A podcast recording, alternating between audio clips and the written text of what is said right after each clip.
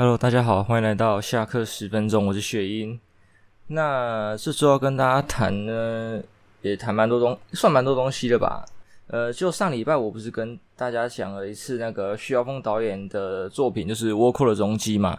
那我就想着这周就择日不如撞日啊，就赶快把他的另外一部作品也补起来好了。不然的话，我每一部作品都隔这么久，有可能会忘了看的感觉之类的，就是不知道。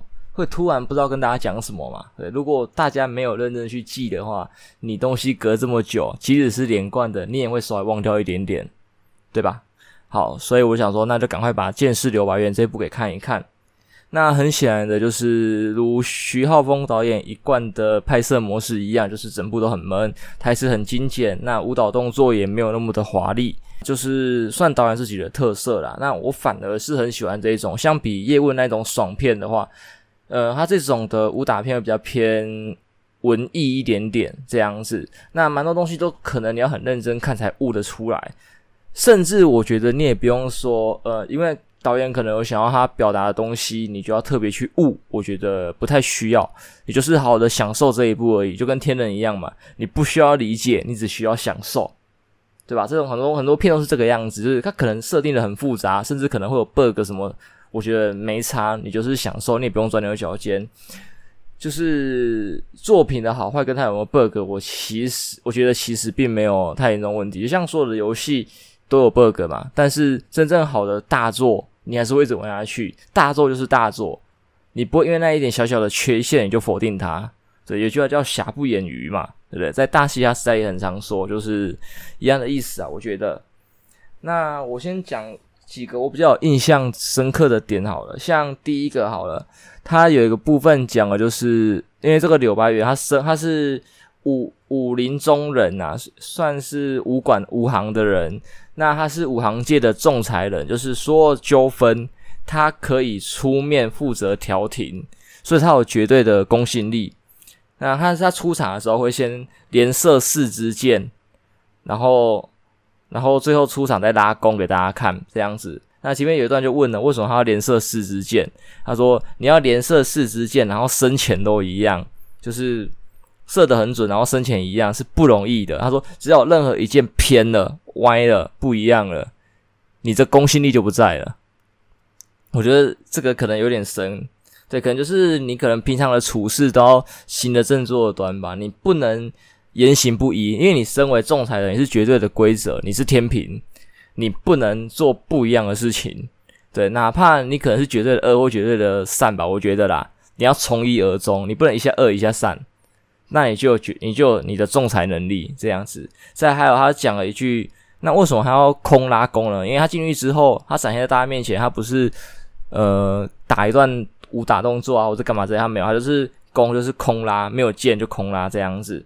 那里面好像就有解释到说，呃，出拳好像是什么哪里的筋啊，还干嘛之类会动啊，有的没有的。但是拉弓的话呢，会直接带动这全部的筋，等于说，它里面讲一句啊，拉弓它斩的是全劲，对，就是人家可能要打一套干嘛之类，有的没有是过两手才能才能探探对方的底嘛。对啊，他不用，他只要做拉弓这个动作给大家看，看他做的好不好，就知道他的实力在哪里了。对，所以弓术可能是一件一个很深奥的那个啦。我觉得好像有一些传统技艺都是有点很深奥的东西，像日本的传统弓箭啊，或者剑道这类，好像就是弓道、剑道，我觉得什么道的这一类的，好像都有一些很深的意涵在。对，就是可能不管是动作上啊，还是做人处事的寓意上，我觉得都有，就是。因为我不知道，他可能加了一个道上去吧，就有一些修行的意味在。我觉得啦，我不知道，但是我觉得是这个样子。因为像日本剑道好像也是会很强强调会修心，是不是？还是干嘛的？还是其实我误会，我我不确定。对，但是我的认为是这个样子啊。那他就斩嘛，他斩全劲，我觉得应该是让大家知道他其实很会打之类的吧。因为绝对的实力应该也是他仲裁的本事之一吧。没有人想要听一个无名小卒的话，我觉得啦，所以他可能需要斩这个。那讲到他，诶，绝对仲裁的身份的话，我就会觉得他他的仲裁的身份跟我想的有点不太一样，因为其实我自己的理想，我想成为的那种人，就是黑白两道通吃，然后两边都是都会保护我那种感觉，就是那种绝对的中立，也不是能算绝对中，就是呃，不管是哪一行的人都不会去动我这种人，我觉得这种人很厉害。呃，你可能有一种简单一点是，可能像情报屋嘛，因为他握有所有人的把柄，等于说，呃，谁动他，谁就要出事。对吧？就是假设跟 A、B、C、D，呃，一二三四五个势力，对不对？第一个势力如果去动了，那他可能就会把第一个势力的一些情报给泄露出去。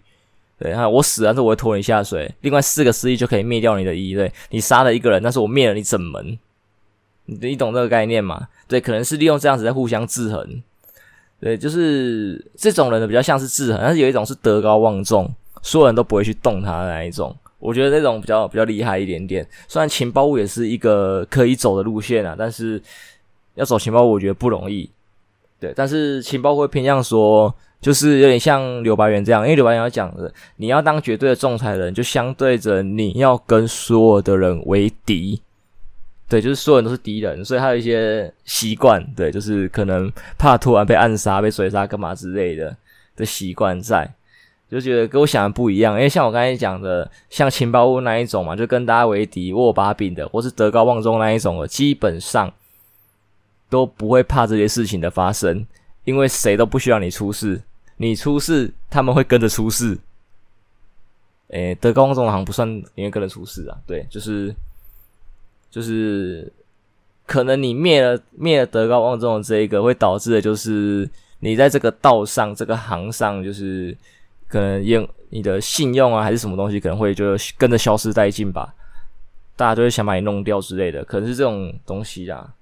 就是跟我想的不一样，就是不会到时候呃与世人为敌，然后你一辈子都要过得很辛苦。因为像他里面讲的、啊、柳白猿活了什么七代吧，六代对，每一代都不得 善终，我觉得很可怜呢、对，你要帮大家仲裁，你要当就是就是平定是非的人。对，你帮大家就是消弭争端，但是你还要被他弄，谁要啊？太可怜了吧？对啊，我觉得是这个样子啊。大家我觉得可以，也可以再看一下这一部，就是就是里面有太多东西，我真的不知道怎么讲，因为我也不是专业的影评人，我就以为一个普通的观众的感觉跟大家讲一些可能吸引我的点，看你们会不会有兴趣，然后就去看这个样子。那在我要提的是，我在查一些别人的意见的时候，就有看到说，因为徐浩峰导演作品好像是根据他的小说改编的，不管是倭寇还是柳白猿师傅，是不是我忘记了？那好像啊，在柳白猿这一部里面的小说跟电影的，就是有改编不太一样。对，小说好像比较偏政治片的样子，对，但是电影就不是了。所以，如果有有闲的人，我觉得可以去看一下小说，然后再过来跟我分享，或者是等哪一天我无聊了，我就翻小说来看，再跟大家讲吧。好啦，那柳白猿的段落就先到这边好了。我下一个想要跟大家聊的，可能就是抄袭跟模仿吧。主要是刚好看到那个转学来的女学生，片名叫这个吗？对，因为我最近就是之前很红啊，在 Netflix 上面有，但是我最近才开始看。那我看到他的有一集，就是基本上应该讲那个学生爱慕虚荣的心理吧，就是想要成为资优生啊，被大家捧捧上天啊，干嘛之类，不惜做一些坏事。就是他的寓意可能是这样，但是我注意到是里面的一些名言佳句，就其中有一句，我觉得就是蛮有可能感触吧，我不知道，就是拒绝模仿。便搞不出名堂，就是达利说的一个画家吧，现实主义的画家说的。那我觉得这边可以先谈一些东西，就是像是模仿跟抄袭的定义吧。呃，我个人会认为说，模仿啊，就是是在学习的一个过程。那你仿到最后呢，你应该会有自己的味道，这个叫做模仿。而且别人看你这个模仿呢。看你这个表演，或是看你这个呈现，就知道你在模仿谁。所以这是模仿。那抄袭是什么？抄袭就是你把别人的东西占为己用，对，别人没办法一瞬间看出这东西是别人的，他以为是你的，或是你自己声称是你的，我觉得这种都叫抄袭。通常比较多是就是自己声称是自己的啊，就就是这个样子，这个叫抄袭，就是你没有要学习或是超越，你只是把它 copy 而已，Ctrl C Ctrl V，这个叫抄袭。但是你 Ctrl C Ctrl V，然后根据它的文章内容去修改，把它变成你自己的东西，这个我觉得叫模仿。还不算抄，就是你要把它改成自己的味道，对，除非你的改跟没改是一样的，例如把主词删掉而已，或是对把名词换成我，或者换一个名字，我觉得这个还是算抄，对。但是你修改到的内容就像照样造句嘛，有部分一样，有部分不一样，那变得不一样的部分就是你转变成自己的样子，你消化过再吐出来的东西，虽然很像，但是不一样，这个叫做模仿，我的定义是这样啦。我会说这个东西有感触，是先讲别人再讲自己好了。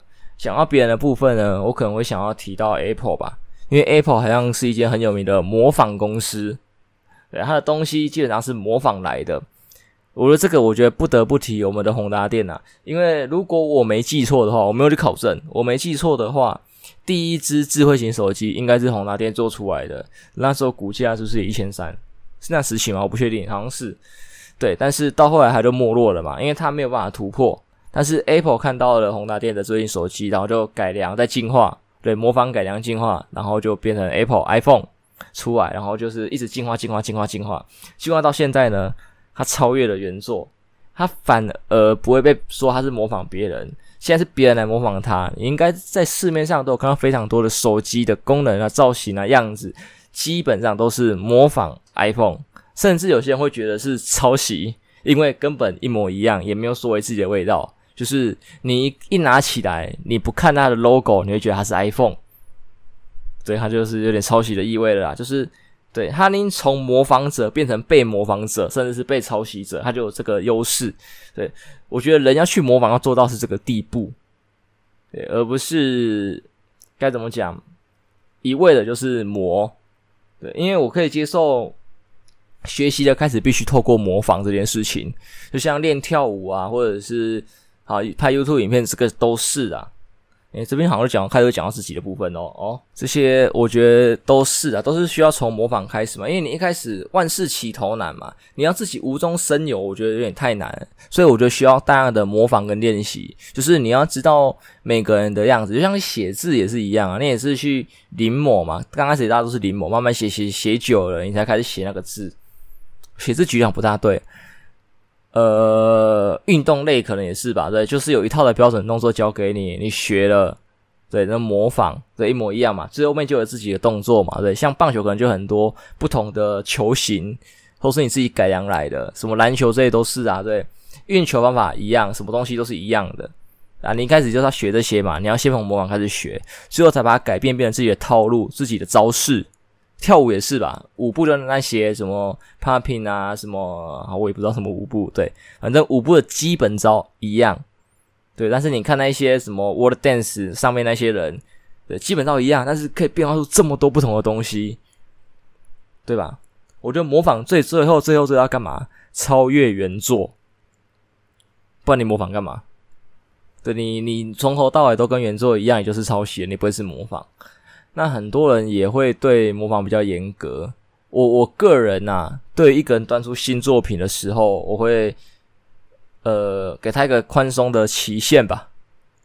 对，可能一开始你磨的不好，会变得像抄。对，我我觉得可以容忍这一个哦，就是你的第一部作品出来，你的第一部 YouTube 影片之类的，你可能在模仿谁？因为他可能是你的偶像，你想要跟他做同类型的东西，你先模。哦，但是磨得很像，几乎九成一模一样，进位干嘛都一样，对，会被认定为抄。那我可能就给他个两步三步的那个，看他有没有慢慢的变。我觉得变得再少，只要有稍微的改变，我相信在旁观者的眼里都是看得出来的。对，所以我不会说第一步很像，我就直接骂你是抄袭者。我会去观察你后面的几步，如果你有在改变，我就知道你有在学习，有在进步。对，就是有些人可能比较凶啊，我觉得，因为该怎么讲，如果大家都这么凶的话，我觉得不会有一些新的创作出现。对吧？因为你不让他们入这行，怎么会发掘他他们的可能性呢？啊，你要让他们入这行，也就要让他们对这东西感兴趣嘛，对吧？那最简单有成就的东西就是模仿嘛，像老师教你们东西也是让你照着做嘛，画图也是啊，写程式也是啊，或者像是说啊，可能数学、物理在计算题的部分，是不是导师教你基础公式，叫你照着做啊，就可以就可以解出答案这样子。那你最后你融会贯通之后，你要把那些公式怎么整合、怎么乱、怎么互相交错使用，算的比老师还要快，那是你的事情，那是你的进步，你超越了原作，对吧？对，但是你一开始还是要模仿那个算式，对，但除非你一从头到尾都用一样的，那你就抄袭。那很明显的，在艺术方面的抄袭呢，就就大家会蛮诟病的，大家蛮不喜欢的。可能物理、数学上不会嘛，对，你数学公式就长那个样子，哎，就只会原封不动的带。好啦，你在数学或是物理上的抄袭，只会造成你自己的无法突破。对，因为等于说你面对比较新的题目的时候，你会把它解出来，因为你没法应对你没看过的东西啊，你的东西都只是模抄袭而已啊，对吧？遇到你没看过的，你就不行了。就跟抄作业，我觉得是一样的道理嘛。呃，抄作业我觉得总是模仿，就是你先照着抄它怎么算，然后你再去理解它的这个用法，对，最后你会理解，然后融合成自己的方式，然后再做删减。但是你每次都只是抄作业，就是只是把 A 的东西 copy 到 B 上面，你就只做这件事情，你到考试你就知道了，一模一样的题目你可能还有印象可以算，但是如果题目变种了嘞，你就挂掉了。哪怕它变种再怎么简易，只变一点点，对，你公式只要改一点点，你就可以算出来的东西，根本送分题你也解不出来。对，抄袭的缺点在这里。好，那再拉回来，好，就是为什么觉得这东西会有感触，就是因为我基本上应该可以算是创作者吧。哪怕我的作品其实很少，就是不管在实况上、YouTube 还是说 Podcast 上面，可能作品真的很少，甚至还很不成熟。对，但是很显而，这就是一开始在做模仿。我一开始在 YouTube 上的影片，我忘记我最早是什么了，可能是我高中拍的那个城市的教学。然后后来真的想要弄 YouTube 的时候，应该参加那个 EVGA 的比赛。那那部影片的风格呢，就很很菜渣的风格，菜渣早期影片的风格。然后菜渣早期影片的风格比较像大陆那种风格。大陆早期的影片就是，呃，就是讲话在黑底字幕啊，然后会跳图片啊，还是什么一些字幕跳出来那一种，很简易这样子的风格的影片啊，就是那时候很流行这种。我记得还有一些很有名的人，忘记了。一些什么解说还是什么哇哥的，我觉得都很好看。在那时期，现在依然有这种风格的影片模式，依然有。那要说抄袭吗？可能不算吧。你全部的东西一模一样才算抄袭。这种就是一个模式啊，就是一个公式给你，然后你要怎么套是你的事情。我觉得是这样。这个拍摄手法已经变成这个这个样子了。那那就是模仿嘛。然后后来的片，我其实在一些什么 S 啊还是 AOC 的那个拍摄影片，就是。很很浓厚的浩浩风格，很浓厚。我想要脱离，但是我好像有点改不掉，因为我本人自己就很尬。那我很尬，可能是我感受不到一道其他的东西吧，我不知道。因为其实基本上我会觉得说，绝大部分的 YouTuber 都算很无聊。对，这东西我可能会偶尔会两部觉得，诶，这好像有点东西哦，可以看哦。但是大部分的时候，我觉得这东西很无聊，对我生活没有乐趣。那我就不会想要去做，就是对。虽然我嚷嚷着我要做 YouTuber 或是做实况主这么久了，但是我的作品依然少。因为该这么讲，我一个很莫名的坚持，就是说我不太想要跟大家一样。但是除非你是天才，你可以无中生有，不然你面临的就会是说，你第一步一直做不出来。那很多事情都是你踏出了第一步，就会有后面的九十九步。对，但是现在我连第一步都卡关了，对啊，因为我不想跟人家一样，对啊，很多人在走一个过程的时候，是前二十步可能跟你的偶像、跟你的父母、对，跟你的朋友前二十步走步伐一模一样，对，一步不差的走，但是后面的七十九步呢，走出了你自己的风格，走出你自己的人生，对，但是我连第一步都很卡关，就是我自己有一个闷闷在心里一个纠结啦。虽然对这个纠结时有时无，对，就是人怪怪的，偶尔会当说说仔。像我 Podcast 也是啊，我本来是在纠结纠结纠结，我也不知道哪根筋不对就开始录。然后那时候的偶像也可能就是台通或是呃古癌嘛，对，但是就想要仿到他们的形式，但是我好像也没有仿出来。对，我本来想抄古癌的，就是我自己讲自己抄诶。就是我想超怪那种，后面会有一段念留言，然后再借由留言跟大家互动嘛。因为说真的，呃，像我的节目啦，不设定主题的，我觉得比设定主题还要难。我个人认为，那实际上怎么样，我不确定，这个要留给你们自己想。那我想要就是没有限制嘛，没有限制的话，我可能就要从你们身上去汲取一些题材，不然我就要想办法自己找，然后把它整合成一个东西，讲得很顺。对，所以像我有几集都讲得很烂。我不知道你们有没有感觉到，甚至你们可能没有听，我也不确定。那回到这边就是好，没有成功嘛？对，因为像现在好像录了二十七、二八集，我也忘记了。对，我持续的这件事情二十八周，哇，我超屌诶！因为像我 YouTube 我都没有这么持续的更新，Podcast 竟然可以，因为可能我觉得东西很简单吧，我开始做了吧。YouTube 那边我可能还有一个很大的抗拒吧，因为影视作品的，嗯，该怎么讲我也不知道怎么说诶，算了，这边就算了吧。对，就是好啦，就是古玩那边没有成功。那回到台通这边呢，有成功吗？有好笑吗？好像也没有。我觉得台通他们真的是天生的，就是聊适合聊给大家的。像我觉得台通他们像 LNG 一样，就是一群好朋友，然后就天生很适合说笑给大家听。对，他们的互动，其实就会给大家带来很多的舒服感跟欢乐，就是很天生很适合吃这碗这碗饭的感觉，我觉得啦。所以其实，先不管他们天不天生的问题，他们给我的氛围就是他们没有限制，无拘无束。那我反而很喜欢这种东西。所以像我在实况，如果你要这边有问我实况的目标偶像是谁，我会说鲁六鸟他们。因为想像他们一样是他们没有限制，因为像很多实况组都会有某个主题，可能是唱歌，可能是外貌，可能是游戏而创红。那他们因为这些主题而红起来的时候，导致他们后面接的业配广告或是相关的名称都是跟这些主题有关系，那你的领域就会被局限，就跟演员一样嘛。演员有的时候戏路会被固定，像我觉得也很有有很明显这样子，就是演坏人演习惯，他一辈子被定义是坏人，因为观众一看到他就想到坏人。但我不想要做这个样子，我不想要被控制住。对，可是卤料他们就没有这个局限，他们可以接任何形态的业配，任何产品的业配，他们可以做任何的节目，对吧？他们没有被定型。对，我想要做这种人，对，像那他开始接的话，可能就是台通他们，他们也没有被定型嘛。虽然他们是便当店的，但是他们也没有什么跟便当有关，他们也什么话题都聊，对吧？那我觉得可遇不可求很难呐、就是有可能我太刻意要追求。没有拘束这件事情，而导致说我自己的路一直定不下来。因为说真的，很多时候有个定位会比较好走，对啊，像偶像艺人都会给的经纪人或是后面的公司都会给他一个定位，对啊，就是可能会有一个称号的千年一遇美少女还是什么千年一遇歌姬什么的，就知道他可能是走哪个路线。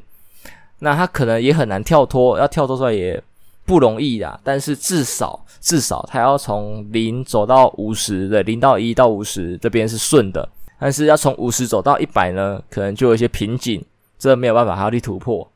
但是我现在就卡在说，因为我想要追求是鲁六他们那种地步，等于说我的零到一就很难。但是如果我能到一，我的一到一百应该会比较容易一点吧？我觉得啦，我觉得。那在当今这个时代。应该很少人会去追求一个没有特定主题的人吧？我觉得，因为大家都太忙了，大家的资讯获取可能要很迫切吧。因为现在是一个网络发达时代，大家要查任何东西，Google 一下，或是你在 FB、PTT、D 卡什么挖哥各种资讯轰炸，你可能不想去看那么广的东西，你要去过滤去筛选。所以你可能就要很迅速的去找到相对应的主题，例如说，我想到 A 艺人，我就会想到呃，可能他跟美妆有关系，所以我想要找美妆，我就直接找 A 艺人就最快。对，我要组电脑，可能会有个 B 艺人，在我要什么游泳、爬山这种户外活动，我有 C 艺人这样子，就是很顺的可以直觉。对，像我这种 D 艺人，对。就是还没成型的第一人，就是，不还没到鲁六郎那种地位的话，不会有人想到我，然后接我去查那三样东西。即使刚才我讲那三样东西，我都有代言过，或是我在节目中讲过，但是不会有人想来查，因为你要通过这么多节目去过滤，对吧？但是刚才那些艺人呢，他们每一集都在讲这一样的东西，所以你你不用特别过滤资料，你懂吗？就是你可以很快的去获得你要的东西。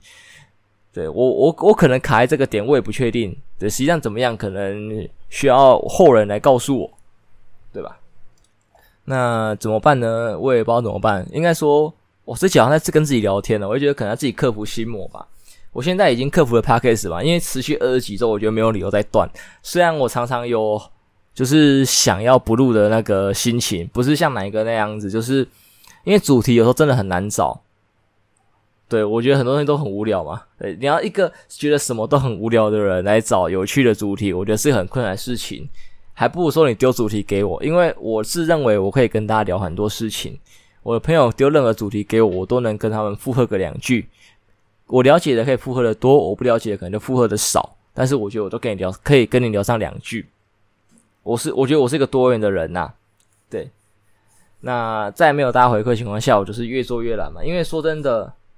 呃，做很多事情啊，我相信大家也是吧。你会想要得到别人的鼓励跟支持，对啊。你一个人的，因为 Podcast 我觉得最主要的就是留言了吧。因为那个听听众数，那个你看不到的东西啊，不会像就是 YouTube 那个观看人数、时数或者实况这样观看人数很明显的一个数据出来。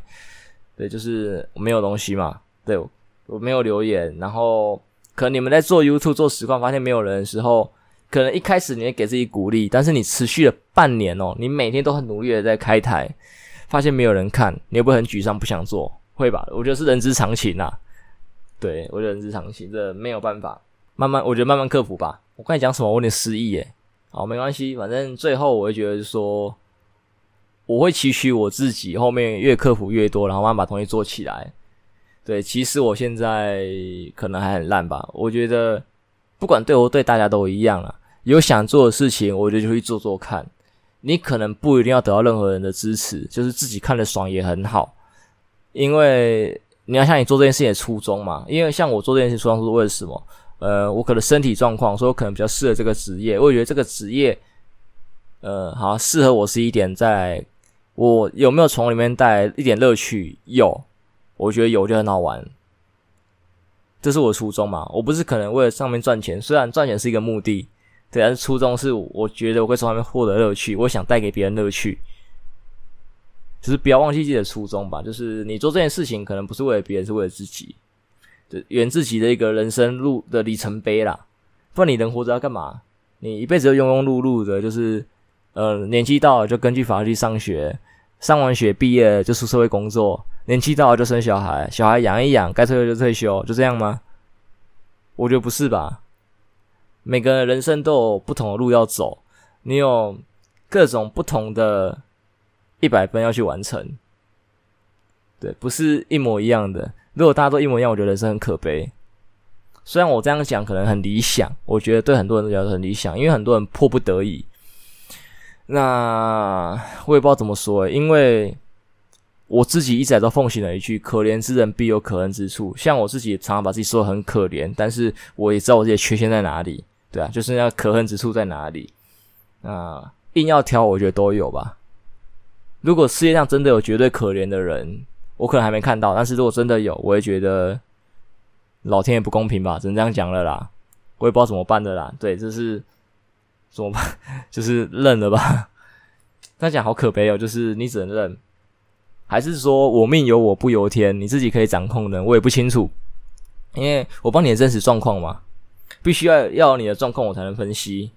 那我会觉得我分析其实也像风凉话，因为我我不是体验他那种生活的人。因为说真的，身不由己，别人是没法说什么的。